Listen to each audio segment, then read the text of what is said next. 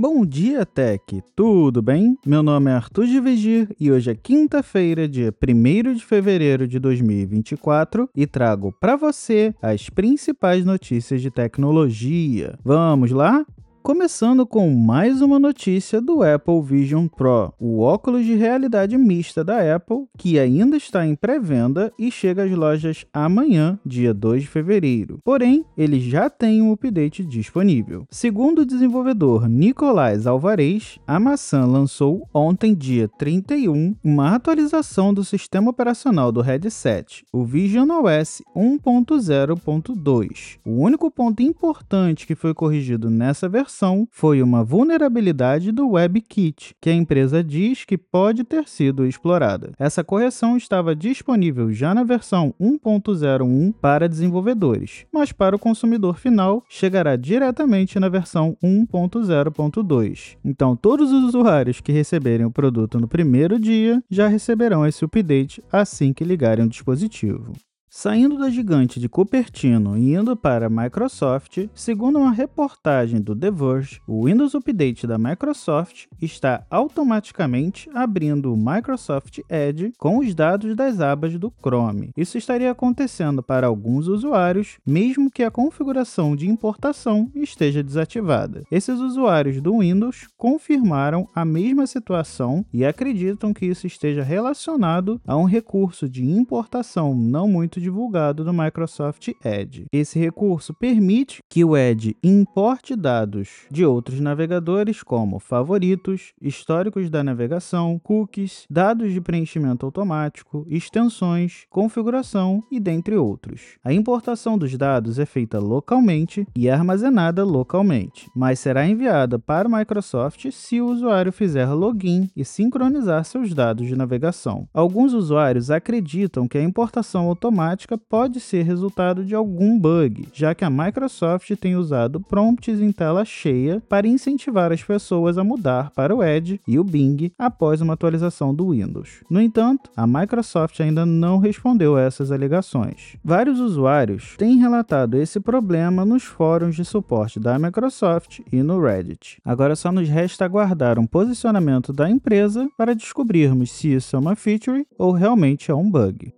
Agora uma notícia bem legal para os cariocas e paulistas. O Uber Pet, serviço de transporte para cães e gatos, foi lançado em São Paulo e no Rio de Janeiro. Diferentemente do Uber convencional, as viagens para animais de estimação precisam ser agendadas com pelo menos 30 minutos de antecedência. Só permitem um animal por viagem e que obrigatoriamente deve estar acompanhado pelo seu tutor, que é responsável por controlar o animal e garantir o cumprimento da das regras. A opção Uber Pet foi reintroduzida no Brasil no final de 2023, após sua liberação em Curitiba.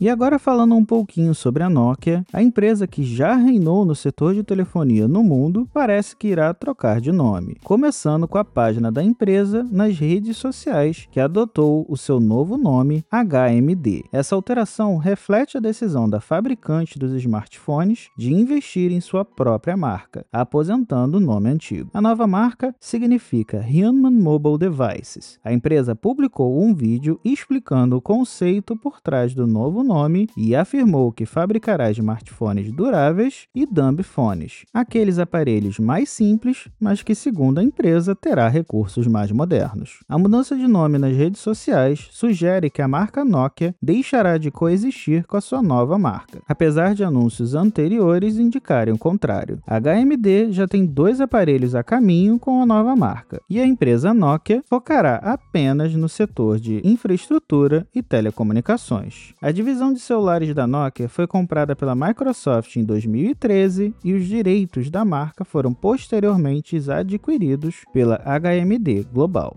E por último, a Universal Music Group, ou UMG, anunciou que planeja retirar seu catálogo de músicas do TikTok. A decisão ocorre após uma disputa de licenciamento entre as duas empresas. A UMG alega que o TikTok não compensou adequadamente os artistas e compositores por seu trabalho. A retirada do catálogo da UMG do TikTok pode ter um impacto significativo na plataforma, pois muitos de seus usuários dependem da música para criar o conteúdo. A empresa é uma das maiores do ramo de música do mundo, com artistas como Taylor Swift, Drake e Billie Eilish em seu catálogo. O TikTok respondeu ao anúncio dizendo que está desapontado com a decisão da Universal e que continuará a negociar um novo acordo de licenciamento. A plataforma também afirmou que está comprometida em apoiar artistas e a indústria da música. A decisão da OMG de retirar seu catálogo do TikTok destaca as tensões contínuas entre as plataformas de mídia social e a indústria da música sobre questões de direitos autorais e compensação. Enquanto isso, os usuários do TikTok aguardam para ver como essa mudança afetará o conteúdo que eles podem criar na plataforma. Bom, pessoal, por hoje é só. Todos os links das matérias e dos produtos citados aqui estarão disponíveis na descrição deste episódio. Aproveitando, queria pedir que vocês continuem compartilhando o podcast, sigam na sua plataforma de podcasts favorita e, se possível, deixem um review lá no Apple Podcasts ou uma avaliação no Spotify, para que assim o Bom Dia Tech chegue a mais pessoas. E para entrar em contato comigo é só me chamar no Instagram ou no Threads, no arroba ou me mandar mensagem mensagem no Mastodon, que deixarei o link aqui na descrição. Até a próxima e fui!